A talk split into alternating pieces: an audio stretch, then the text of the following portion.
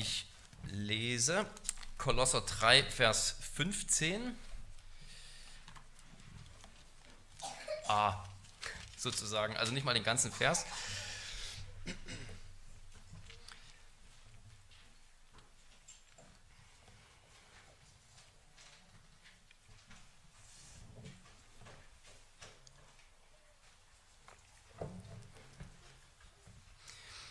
Und der Friede Gottes regiere in euren Herzen. Zu diesem seid ihr ja auch berufen in einem Leib. Wort des lebendigen Gottes. Ja, heute Morgen, da wurde es sozusagen ganz, war es ein großer Abschnitt mit einer langen Geschichte. Heute Nachmittag ein kleiner Vers, nicht mal ein ganzer Vers und doch ähm, ganz ähnlich. Im Grunde genommen äh, überraschend ähnlich. Ich war mir nicht bewusst, dass sich die zwei Predigten so überschneiden würden, als ich dann vor allem, also Lukas hatte ich zuerst rausgesucht oder wurde für mich rausgesucht und dann Kolosser 3, Vers 15 im Nachhinein habe ich gemerkt, oh, die zwei, die passen besser zusammen als geplant, eine gute Ergänzung im Grunde genommen, weil es bei diesem Thema des Friedens Gottes im Grunde genommen nicht weniger episch, kosmisch, wenn man so will, abgeht, als bei dieser Ausrufung des angenehmen Jahres des Herrn. Und äh, ja, wir wollen uns wieder mal die Zeit nehmen, einfach so ist ein bisschen außerhalb meiner üblichen Reihen, ähm, so einen Vers mal ein bisschen im Detail anzuschauen, einen Vers ein bisschen ähm, mehr auf uns wirken zu lassen, ein bisschen tiefer reinzubohren sozusagen, als wir es machen können, wenn wir eben so einen ganzen Paragraph anschauen. Bei Geschichtstexten oder Psalmen, also heute Morgen hatten wir einen Narrativtext sozusagen, einen Geschichtstext, da, da lohnt es sich mehr immer die ganze Geschichte anzugucken, weil das ja ein ganzer, ein einheitlicher zusammenpassender Kontext ist. Und beim Psalm lohnt sich das auch, weil es ein in sich geschlossenes Lied ist, sich das alles auf einmal anzugucken. Und natürlich gibt es auch hier bei Paulus im Kolosserbrief einen größeren Gesamtkontext, den ganzen Brief im Grunde genommen natürlich. Aber ähm, äh, und dieser, dieser Kontext hier im Kolosser 3, das sind die An Weisungen Jesu oder die Anwendungen sozusagen angesichts dessen, was Paulus vorher über die Herrschaft Jesu gesagt hat. Also er hat im Kolosserbrief vor allem betont eben, wie Christus seine Herrschaft angetreten ist, wie in ihm, dem fleischgewordenen, menschgewordenen Sohn Gottes, äh, eine, eine Herrschaft ist, wie er der Herr ist über alle Dinge und wie in ihm wirklich die ganze Fülle Gottes wohnt, dass wir eben nicht hier verschiedene esoterische und abergläubische und gesetzliche Mittel brauchen, um vor Gott zu leben. Das ist so diese große Botschaft des Kolosserbriefs und in diesem Kontext findet sich dann hier dieser einzelne Vers.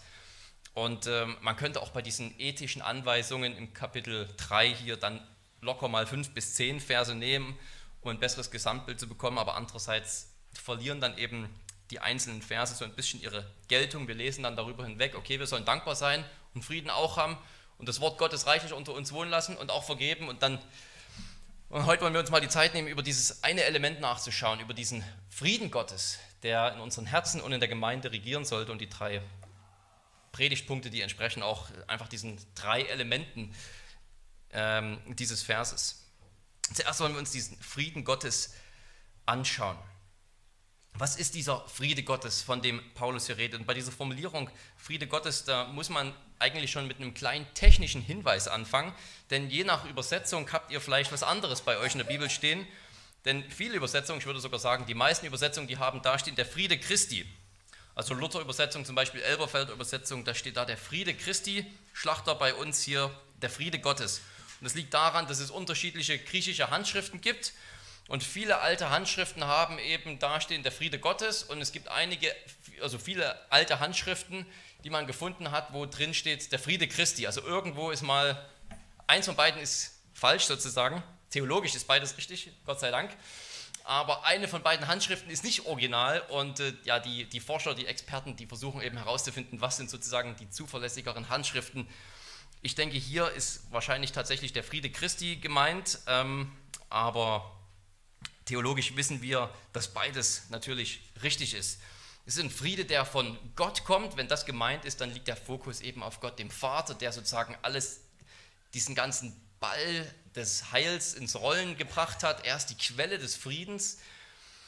Und ähm, wir haben auch Formulierungen, natürlich, die, wo Paulus genau diese Formulierung benutzt. Der Friede Gottes in Philippa 4, Vers 7, der höher ist als alle Vernunft. Oder in Römer 5 heißt es, dass wir Frieden mit Gott haben, also da mal eine andere Formulierung, aber Frieden und Gott direkt ins Verhältnis gebracht. Andererseits sagt aber natürlich auch Christus, meinen Frieden gebe ich euch. Also auch vom Frieden Christi zu reden, ist theologisch absolut korrekt. Der Vater ist die Quelle des Friedens. Er ist derjenige, der uns zum Frieden erwählt hat, frei, unbedingt durch unsere Werke und unwiderruflich hat er uns dazu berufen, am Frieden Anteil zu haben in Christus. Und er hat den Sohn gesandt als den Friedensstifter, der Frieden gemacht hat. Und ich glaube, hier ist der Friede Christi eher in den Gedanken des Paulus. Ich könnte mir vorstellen, dass theologisch ähm, eher darauf der Fokus liegt. Ähm, ob das dann auch die besseren Handschriften sind, das überlasse ich den Profis.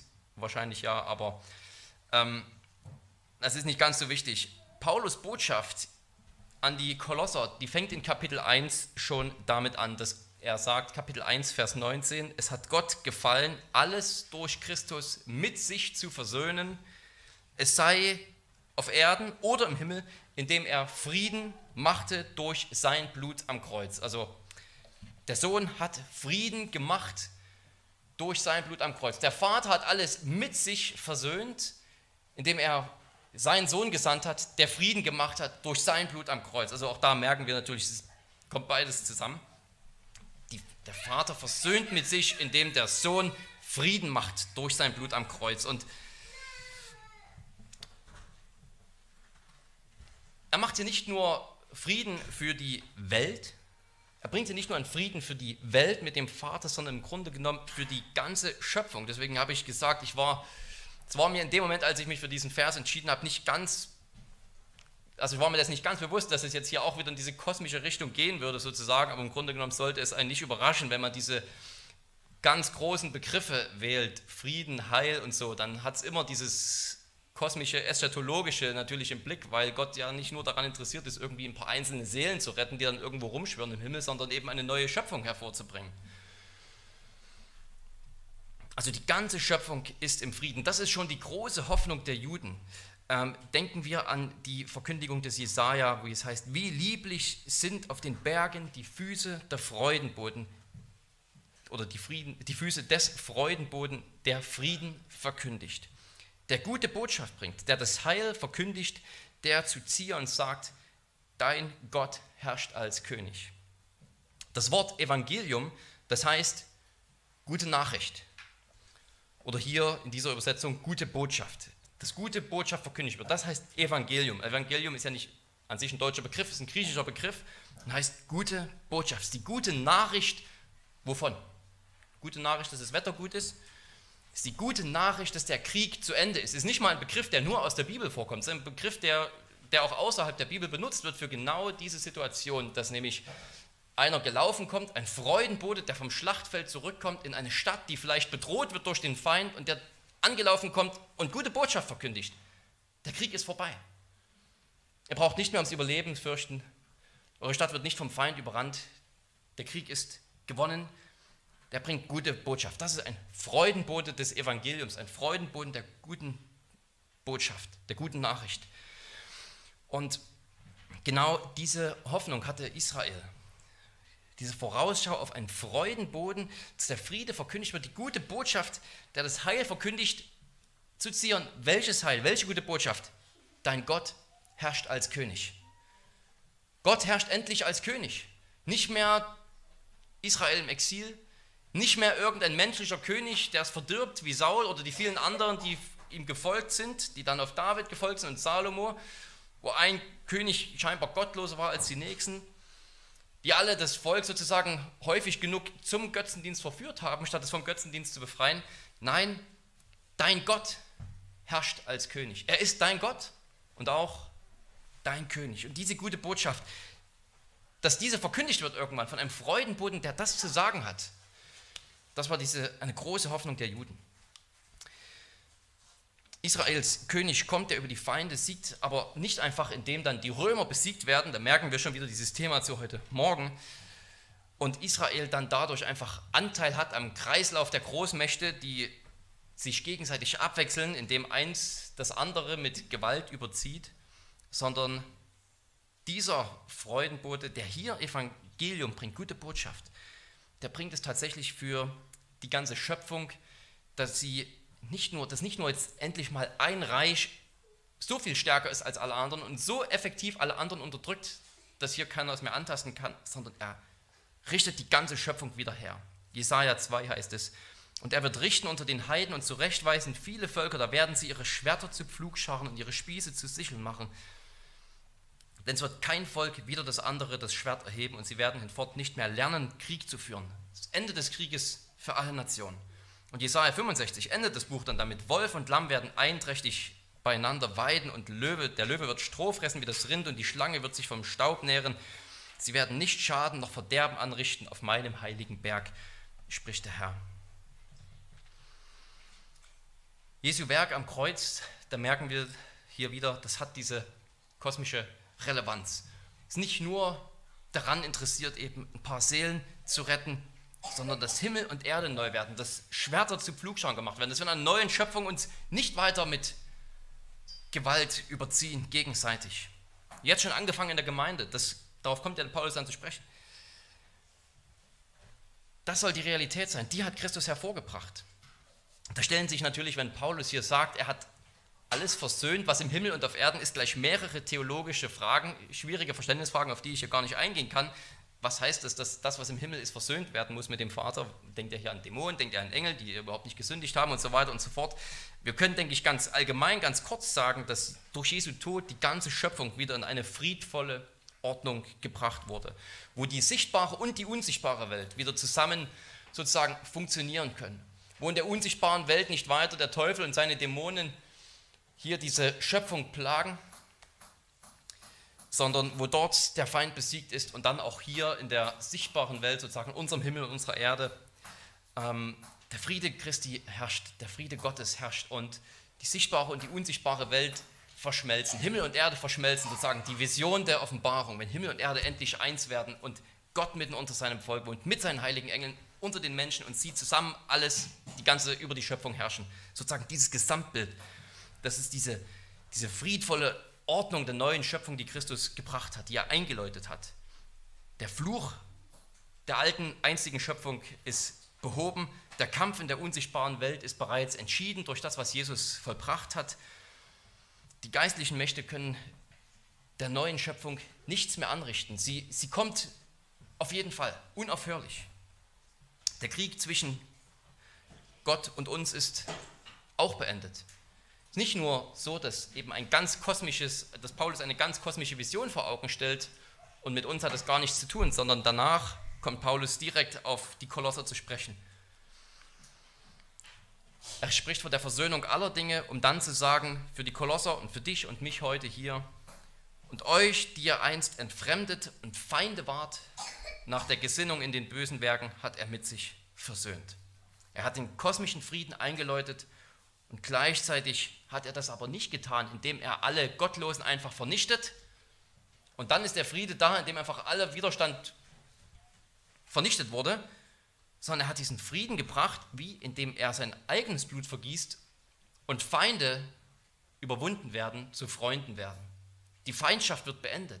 Er bringt nicht kosmischen Frieden, indem er einfach alles sozusagen abmetzelt, was Gott nicht in den Kram passt, sondern er macht Frieden, indem er die Feindschaft, die wir gegenüber Gott haben, beendet. durch sein eigenes Blutvergießen. Römer, äh, Kolosser 1, Vers 22. In dem Leib seines Fleisches hat er uns versöhnt durch seinen Tod. Also plastischer könnte man es nicht mehr beschreiben. Der Leib seines Fleisches reicht vielleicht auch nur von Leib zu schreiben oder nur von Fleisch oder nur von Tod, aber im Leib seines Fleisches durch seinen Tod. Ganz konkret ist da ein Mensch für andere Menschen gestorben, ein Stellvertreter für andere Menschen, damit unsere Feindschaft mit Gott vorbei sein kann.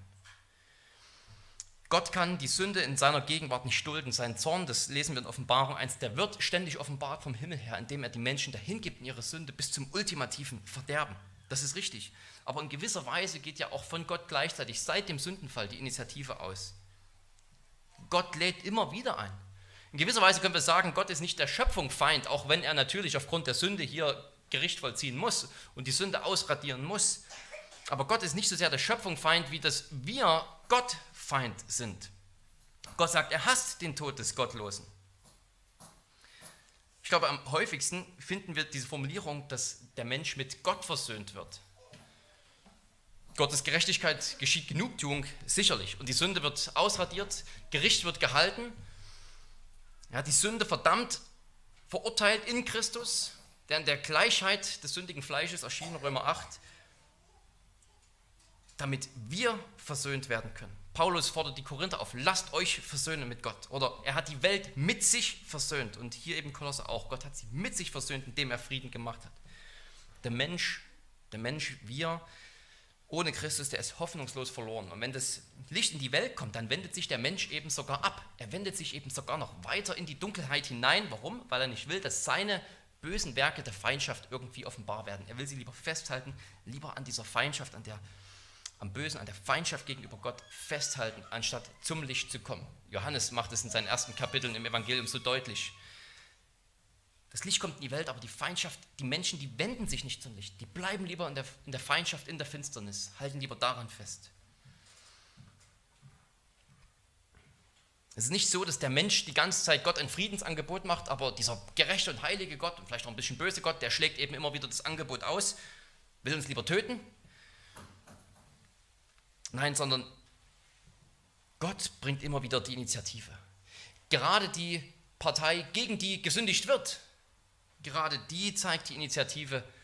Und mehr noch, er macht auch die, bringt auch die Reparationsleistungen sozusagen, die eigentlich die Partei bringen sollte, die gesündigt hat. Er bringt Initiative und er sorgt dann auch noch dafür, dass eben von der Seite der schädigenden Partei, der sündigenden Partei, alles wieder ins Lot gebracht wird. Er hat die Feindschaft abgetötet, heißt es in Epheser 2, Vers 16. Paulus kann in Epheser 2, Vers 14 sogar sagen über Jesus, er ist unser Friede. Er ist unser Friede, dem er die Feindschaft abgetötet hat.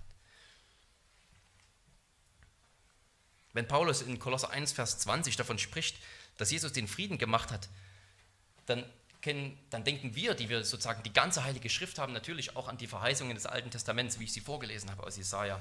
Für einen, der in Kolosse gewohnt hat, der hat da vielleicht noch was ganz anderes mitgehört, denn Kolosse, das war eine Stadt, wo viele römische Bürger gewohnt haben, hauptsächlich römische Bürger, also Bürger des römischen Reiches. Und wenn die gehört haben, dass einer Frieden gemacht hat, dann haben die auch etwas Politisches gehört. Denn dieser gleiche Begriff Frieden machen, der gehört zum politischen Vokabular der Römer. Frieden machen auf Griechisch erene poieo, die mit Griechisch nerven, erene poieo, das ist sozusagen auch ein Wort, das die Römer in ihrer Politik benutzt haben, um was zu bezeichnen? Um zu bezeichnen, wenn die Römer durch ihre militärische Gewalt das römische Reich ausgebreitet haben. Ja, Julius Caesar, der wurde auch so bezeichnet. Eurene poios, der Friedensmacher. Er ist derjenige, der Frieden gemacht hat. Das ist das gleiche Wort, das hier die Römer benutzt haben für sich oder das für sie benutzt wurde, dann von griechischsprachigen Leuten, die Friedensmacher. Aber wie machen die Römer Frieden? Wie breiten sie ihren römischen Frieden, den Pax Romana, aus? Indem sie mit ihren Legionen durch die Länder marschieren und die Völker niederschlagen. Sicher hat das vielleicht auch kulturelle Vorzüge für manche Länder gebracht und ein bisschen sozusagen Kultur rein, wie auch immer. Darum geht es nicht. Da war auch genug Blutvergießen in diesen Ländern da, bevor die Römer dorthin gekommen sind, sicherlich auch. Aber wie machen sie Frieden? Wie ist Julius Caesar der Friedensmacher? Indem er das Blut anderer vergießt. Und dann sagt Paulus an, an Leute, die diese Begriffe alle kannten und die in dieser Sprache, in dieser politischen Welt zu Hause waren, sagt er, Christus ist der Friedensmacher. Christus hat Frieden gemacht. Aber wie sagt er das? Indem er sein Blut vergossen hat. Nicht durch das Blutvergießen vieler anderer unschuldiger Menschen, damit sich das römische Reich ausbreiten kann, sondern ein Unschuldiger stirbt für viele Schuldige. Der wahre Friedensmacher.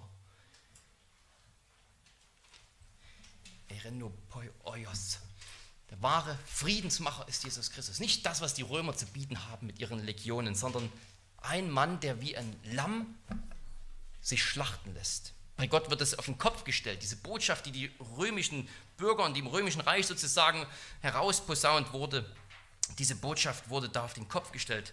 Und darum ist das Kreuz für viele so töricht. Jesus hat Frieden gemacht, indem er sein eigenes Blut vergossen hat. Der Friede Christi, der besagt also, dass diese objektive, Der redet also vom objektiven und effektiven Wirken Christus, Christi, wobei durch sein Blutvergießen die Feindschaft zwischen Gott und den Sündern oder dem Sünder und Gott überwunden wurde, sodass alle, die an Jesus Christus glauben, die in ihm zu finden sind, Frieden mit Gott haben. Der Krieg ist für diese Menschen beendet. Der Friede Christi ist die Erfüllung aller großen Verheißungen, Erwartungen des Alten Testaments, Erwartungen an die Verbannung des Bösen am Ende des, Ende des Mordens. Der Teufel ist der Mörder von Anfang an, das ist sein Hauptbusiness. Morden, der hat ihm ein Ende gemacht, allen Feindseligkeiten, sie aus der Schöpfung verbannt durch sein eigenes Sterben. Sodass er eine neue Schöpfung hervorbringt, wo sogar Löwe neben dem Lamm liegt und das Kind vor dem Loch der Otter spielt. Denken wir an dieses große Wort aus dem Hebräischen Shalom, Frieden. Das ist auch ein ganzheitlicher Frieden, der für die ganze Schöpfung gedacht ist. Und Christus als dieser Mann, der Frieden gemacht hat, ist eben auch die Umkehrung von unseren so weltlichen Friedensvorstellungen, wie sie damals in der römischen Welt zu finden waren. Wo Frieden dadurch gemacht wird, dass ein Land einfach so viel stärker ist als alle anderen, dass sie sich unterwerfen müssen und dadurch Frieden herrscht weil eine Nation die anderen blutig unterdrückt hat und es nichts anderes, keine andere Möglichkeit gibt, außer eben Steuern zu zahlen, damit man überhaupt leben kann. Und gerade in diese große, epische, objektive, effektive Perspektive hinein sagt Paulus jetzt, dieser Friede Christi, Erfüllung aller Verheißungen, Umkehrung dieser Dinge dieser Welt, der regiere doch bitte in euren Herzen. Das wollen wir uns als zweites ansehen. Der Friede Christi, der Friede Gottes in unseren Herzen. Das heißt, dass wir leben in einem Bewusstsein dieser Realität. Wir leben, dass der Friede Christi unsere Herzen regiert, heißt, unser Gedanken, unser Leben ist davon bestimmt, dass dieser Friede eine Realität in Christus ist. Auch wenn die Welt um uns herum noch so brutal und brutaler aussieht, vielleicht als je zuvor. Der Punkt ist, dass objektiv diese gute Botschaft ausgerufen wurde. Der Krieg ist vorbei, der Feind ist geschlagen, Sünde, Tod und Teufel sind überwunden. Und zwar in Christus. Und wer durch den Glauben in Christus ist, hat objektiv gesehen diesen Frieden. Das bringt natürlich für jeden, der diese Botschaft im Glauben annimmt, auch immer automatisch einen gewissen Frieden im Gewissen mit sich. Aber leider ist es ja auch bei uns Gläubigen häufig genug so, dass diese Leitung zwischen dem realisierten objektiven Frieden, der in Christus da ist, und meinem Gewissensfrieden, dass diese Leitung irgendwo unterbrochen ist, dass da irgendwo ein Riss drin ist, sodass wir eigentlich sehen und hören, gepredigt bekommen, es ist objektiver, realisierter Frieden da in Christus und unter der Woche und in unseren Gedanken und in unseren Herzen leben wir immer noch mit Gedanken der Feindschaft und Gedanken der Ungewissheit. Das zeigt sich zum einen in einem falschen Umgang mit der Sünde. Wenn der Frieden Christi nicht in unseren Herzen herrscht, dann haben wir einen falschen Umgang mit der Sünde und mit Unglück in unserem Leben. Sünde lässt dann solche Menschen immer wieder fragen, ob der Vater sie denn wirklich noch liebt. Ist wirklich noch Friede? Ist die Botschaft des Friedens real oder habe ich diesen Frieden, dieses Friedensangebot, diesen Friedensvertrag jetzt wieder gebrochen, weil ich diese Woche mal wieder diese eine Sünde begangen habe? Ist Gott mir jetzt vielleicht doch wieder feindlich gesinnt? So denken wir vielleicht zumindest unterbewusst, wenn der Friede Christi unsere Herzen nicht regiert. Ja, sich für seine Sünde schämen und im Glauben wissen, dass doch der Friede da ist. Das ist die eine Sache. Und diese Sünde dann vor Gott bringen und bekennen. Aber zu denken, dass jetzt der Vater mich vielleicht nicht liebt, dass jetzt eine feindliche Gesinnung im Vater mir gegenüber so langsam wieder hochkommt, weil ich seine Geduld ausreize mit meiner Sünde, das ist ein Zeichen dafür, dass der Friede Christi mein Herz, mein, mein, mein Herz, meine Gedanken nicht regiert. Da spielt die Angst vor Vergeltung rein. Vergeltung dafür, was ich Böses getan habe. Und wenn dann Unglück in meinem Leben kommt, deswegen sage ich es nicht nur ein falscher Umgang mit Sünde, sondern auch ein falscher Umgang mit Unglück in meinem Leben, wenn dann Unglück in mein Leben kommt, eine Krankheit, eine Arbeitslosigkeit, dann fragen wir uns, was habe ich falsch gemacht? Womit habe ich das verdient? Das ist sozusagen ein, könnte sagen, ein Mangel an Friede mit Christus, ein Mangel davon, dass dieser Friede Christi, der objektiv da ist, eben mein Herz auch subjektiv in mir regiert. Weil sozusagen ich sofort das Böse vermute. Gott muss mich schlagen, Gott muss mich hassen, die Feindschaft muss wieder ausgegraben sein, das Kriegsball ist wieder ausgegraben. Statt dass wir uns ja, dieser Vorsehung Gottes einfach unterwerfen und wissen, dass uns selbst das Schwere aus der Hand eines liebenden Vaters zukommt. Ich meine, wir wissen das sozusagen so gut, wie es im Heidelberger formuliert ist. Ja, es ist aus der Hand eines liebenden Vaters. Dürre, aber auch fruchtbare Jahreszeiten, Krankheit und Gesundheit. Es kommt uns alles aus der Hand eines liebenden Vaters. So denkt jemand, der vom Friede Christi regiert ist. Das heißt nicht, dass alles easy peasy ist und man kann alles leicht annehmen und Leid ist nicht mehr wirklich Leid. Aber man fällt dann nicht mehr zurück in diese Gedanken, ist Gott mir feindlich gesinnt? Ist die Feindschaft irgendwie noch da? Schwelt die noch so unter dieser, unter der Oberfläche weiter? Wenn der Friede Christi unsere Herzen nicht regiert, dann gehen wir aber nicht nur falsch mit Sünde und mit Unglück in unserem Leben um, sondern es passiert auch die Gefahr, dass man eine Gesetzlichkeit verfälscht, äh, verfällt. Ähm, das ist auch eine Konsequenz, vielleicht eine Konsequenz dieses falschen Umgangs dann mit der Sünde. Man meint eben, weil der Friede Christi noch nicht mein Herz regiert, ich müsste irgendwie neue Mittel, neue Methoden, andere als Christus eben, erfinden und gebrauchen, um Gott zu befriedigen. Und Paulus spielt ja vielleicht auf diese Irrlehrer an, die in Kolosse eben ihr Unwesen getrieben haben und die eben gesagt haben, es braucht bestimmte esoterische Praktiken, Visionen von Engeln, ein bisschen Askese und noch Leben nach dem mosaischen Gesetz, das sollst du essen, das darfst du nicht essen und so weiter und so fort, Verbot von Heirat und was auch immer. Und Paulus sagt, der Friede Christi regiere in euren Herzen.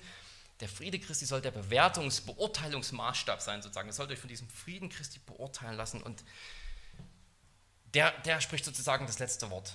Und dieses Wort ist gesprochen. Es ist Friede zwischen Gott und mir. Und wenn mein Herz mich verdammt, so ist dieser Glaube größer und Gott größer und sagt, der Friede, dieses Angebot, die gute Nachricht, die Botschaft ist ausgesprochen.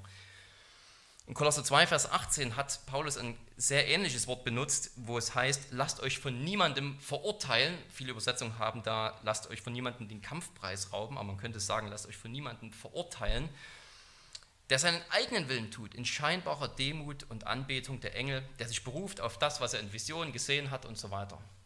Da sind also Leute gekommen, die nicht vom Frieden Christi, von dem, was Christus getan hat, ihr Leben beurteilen lassen, sondern die jetzt sagen, okay, neben Christus braucht es noch. Also erstens Askese, zweitens dreimal die Woche Fasten, viertens jeden Tag auf jeden Fall drei Stunden Andacht, zwei Stunden Gebet, ohne das geht es gar nicht. Äh, Heirat nur im allergrößten Notfall und und so weiter und so fort. Ansonsten bist du kein richtiger Christ, nicht fromm genug, nicht heilig genug. Alkohol sowieso verboten, Schweinefleisch. Mh. Hm.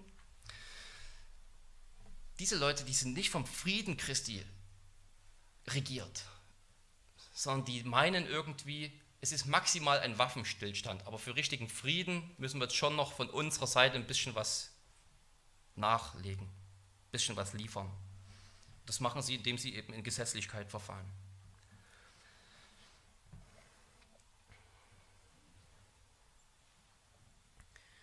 Und nicht nur bezüglich der eigenen Unsicherheit, der, des eigenen, im eigenen Umgang mit den Sünden muss der Friede Christi eben unsere Herzen regieren, sondern eben auch das Leben in der Gemeinde. Für das Leben in der Gemeinde muss zuerst einmal der Friede Christi unsere Herzen regieren, denn sonst ist aller äußerer Friede eine Heuchelei. Wenn der innere Mensch nicht davon bestimmt ist vom Frieden, dann ist der Frieden, der in einer Gemeinde existiert, eine reine Show. In den Gedanken hegt man weiter Groll und Gedanken der Rache gegen seine Geschwister. Man sieht das Zusammenkommen der Gemeinde dann als einen Konkurrenzkampf an, um mehr Einfluss, was die eigenen persönlichen Ansichten angeht, oder um eine Möglichkeit für einen Machtausbau, damit man bei den großen Entscheidungen mitsprechen kann, oder es geht um Manipulation, der Kampf um das eigene Ansehen oder auf, äh, der Kampf auch um subtile Art, das Ansehen des anderen zu schädigen, all diese Dinge, die sind dann quasi noch da, die bestimmen unsere Gedanken vielleicht, aber nach außen bitte immer recht freundlich. Wir brauchen Frieden in unseren Herzen. Der Friede Christi muss unsere Herzen regieren, sonst ist alles miteinander in der Gemeinde auch eine, eine Farce. Und es hält dann nur so lange an, wie eben nebensächliche Gemeinsamkeiten irgendwie im Vordergrund stehen. Aber ist kein Fundament für eine Gemeinde und eine lebendige Gemeinschaft. Der Frieden muss in uns herrschen und alle Begierden der Spalterei und der Feindschaft, des schlechten Denkens übereinander und des schlechten Redens voneinander, der Friede muss darüber herrschen. Der Friede, den Christus in der ganzen Schöpfung gebracht hat, der muss jetzt auch zwischen uns persönlich sozusagen alles Böse, was nach Feindschaft und Mord klingt, eindämmen. Alles, was zur Zerstörung der Einheit führt. Und wir wollen uns das im dritten und letzten Punkt ansehen. Dieses, dieses Hauptziel, auf das er dann hinsteuert. Der Friede Christi, der soll in euren Herzen sein. Dazu seid ihr auch berufen in der Gemeinde. Das lebt in der Gemeinde aus. Da wird sozusagen, was wir vorher predigen, was wir vorher sagen, was wir mit unseren Lippen bekennen, da wird es dann praktisch, da wird es dann konkret. Bestimmt er in der Gemeinde euer Miteinander. Wir sind dazu berufen, den Frieden Christi in der Gemeinde zu haben und auszuleben. Das objektive Werk Christi, diese Realität, die er geschaffen hat, das dann hoffentlich in unseren Herzen verankert ist, in der Gemeinde zu praktizieren. Ein Leib, das verstehen wir alle ganz automatisch, ganz leicht, ein Leib, in einem Leib muss Frieden unter den Gliedern herrschen. Wenn die Glieder eines Körpers keinen Frieden miteinander haben, mit anderen Worten, dann funktioniert der Körper nicht richtig. Nur wenn die Glieder eines Leibes harmonisch funktionieren, funktioniert der Körper richtig. Wenn die Glieder eines Körpers nicht harmonisch miteinander funktionieren, dann zerstört der Körper sich selbst. Nehmen wir das Beispiel einer Autoimmunkrankheit. Das ist ein Defekt, wo der Körper sich im Grunde genommen selbst angreift. Es ist kein Frieden im Körper, sondern irgendein Defekt da, wo der Körper das eigene Immunsystem angreift. Und so ist es in Gemeinden, wo der Friede Christi nicht regiert. Es ist eine Autoimmunkrankheit sozusagen, wo der, wo der Leib sich selbst vernichtet. Vielleicht ist dieser Friede nicht da, weil er gar nicht von den Kanzeln verkündigt wird. Und die Leute wissen gar nichts vom objektiven Frieden Christi. Dann kann er auch nicht in den Herzen ankommen. Vielleicht wird er aber auch verkündigt und es kommt doch bei wenigen Menschen etwas an. Sie verstocken ihre Herzen, sie verhärten sich, sie wollen davon nichts hören. Jakobus fragt eine Gemeinde, woher kommen Kriege und Streitigkeiten unter euch? Ihr begehrt und ihr habt doch nichts, ihr tötet und neidet und könnt doch nichts erlangen, ihr streitet und führt Krieg. Was für ein brutales Zeugnis über eine Gemeinde. Und der Leib, das ist ja nicht nur irgendeine Metapher, die sich eben gut anbietet, weil da eben dieses Bild der Harmonie so praktisch, so plastisch wird, sondern es ist ja eine Realität, dass wir der Leib Christi sind. Wir sind verbunden mit dem Haupt. Auch hier sehen wir vielleicht einen Bezug zu ähm, Kapitel 2, zu diesen Irrlehrern, den Versen 18 bis 20. Da haben wir schon gesehen, das sind eben Leute, die nicht vom Frieden Christi regiert sind, sondern die sich beurteilen lassen nach ihren selbst erdachten Einfällen. Und da überrascht es dann auch nicht, dass Paulus sie weiter im äh, Vers 19 so charakterisiert, sie halten sich an ihre eigenen Gedanken und halten nicht das Haupt fest, von dem aus der ganze Leib durch Gelenke und Bänder unterstützt und zusammengefügt wird und das Wachstum Gottes wächst. Ja, sie sind falsch in einem Beurteilungsmaßstab und sie halten sich auch nicht an das Haupt, von dem der ganze Leib zusammengefügt wird. Und dann eben im nächsten Kapitel, wenn er den Christen sagt, wie soll es wirklich sein, sagt er, der objektive Friede Christi, der heißt, dass dieser ganze Leib zusammenwächst. Zusammengehalten vom Haupt, von diesem, von Christus, der den Frieden gemacht hat, wächst er zusammen. Geschwister, so soll es bei uns nicht sein, wie es Jakobus an die Gemeinden schreibt oder wie Paulus es in Kolosser 2 über diese Irrlehrer sagt. So ist es bis jetzt bei uns ja nicht und so soll es auch nicht kommen. Wir sind bei weitem nicht so bunt wie die Gemeinde in Kolosse damals. Er schreibt nicht nur in, an sie, dass in Christus weder Jude noch Heide ist, sondern er sagt auch, in Christus sind keine Barbaren und Sküten.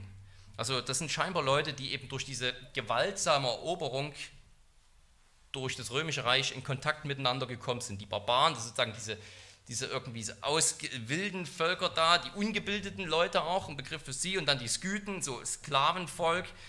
Und scheinbar, war, warum wählt Christus diese Leute? Weil sie alle unter Roms Herrschaft in einer Gemeinde wie in Kolosse zusammengeworfen wurden. Und das sind Leute, die, die sage ich mal, vielleicht Teil dieses römischen Reiches sind gegen ihren Willen, ja, die sich auch gar nicht richtig leiten können. Ein römischer Bürger und dann einer, der dort hineingezwungen wurde. Und dann sagt Paulus diesen Leuten, jetzt regiere aber wirklich in euch der Friede Christi, sodass dieser römische Friede, der vielleicht sogar noch zu Hass und Verbitterung untereinander führt, nicht das letzte Wort hat.